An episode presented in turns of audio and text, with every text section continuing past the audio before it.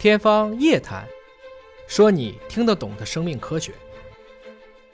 你如果先感兴趣了，兴趣是最好的老师。很多人其实都是从这本书入坑的。我就是当时看完这个，我好奇去搜，然后后来发现，其实人和人之间，不管他是什么啊肤色、什么人种、什么年龄，其实人和人之间的基因差异小于百分之一，对，或者小于百分之零点五了都。对，是的啊，就宇辉的功课做得非常好啊。但就这一点点差异，造成了我和贝克汉姆之间如此大的差异，我和于老师之间如此大的差异啊。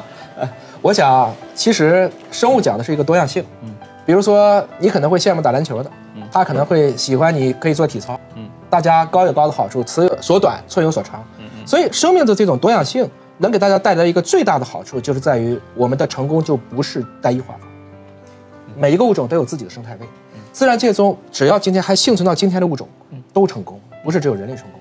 都是进化成功的物种。我们叫演化嘛，演化。它在这种大家都找到自己的生态位，比如说蓝莓吧，蓝莓它是在林下，嗯，就是上面长森林，下面长蓝莓，共生的。之间互相取得了物质能量的一个平衡，嗯，所以我们有的时候在想，如果大家都，因为这里边我一会儿还会谈这本教育的书，嗯，我们今天就是这本做从容的父母，实际上也是这个问题，如果大家都把比如说钱和权作为唯一的衡量标准，那我们肯定不幸福。对，之前给大家说一句话说，如果世界上只剩下一种美，那便没有了美啊；如果只剩一种对，那也没有了对。其实这个意思。哎，所以费孝通的话叫各美其美，美人之美，美美与共，美美与共天下大同。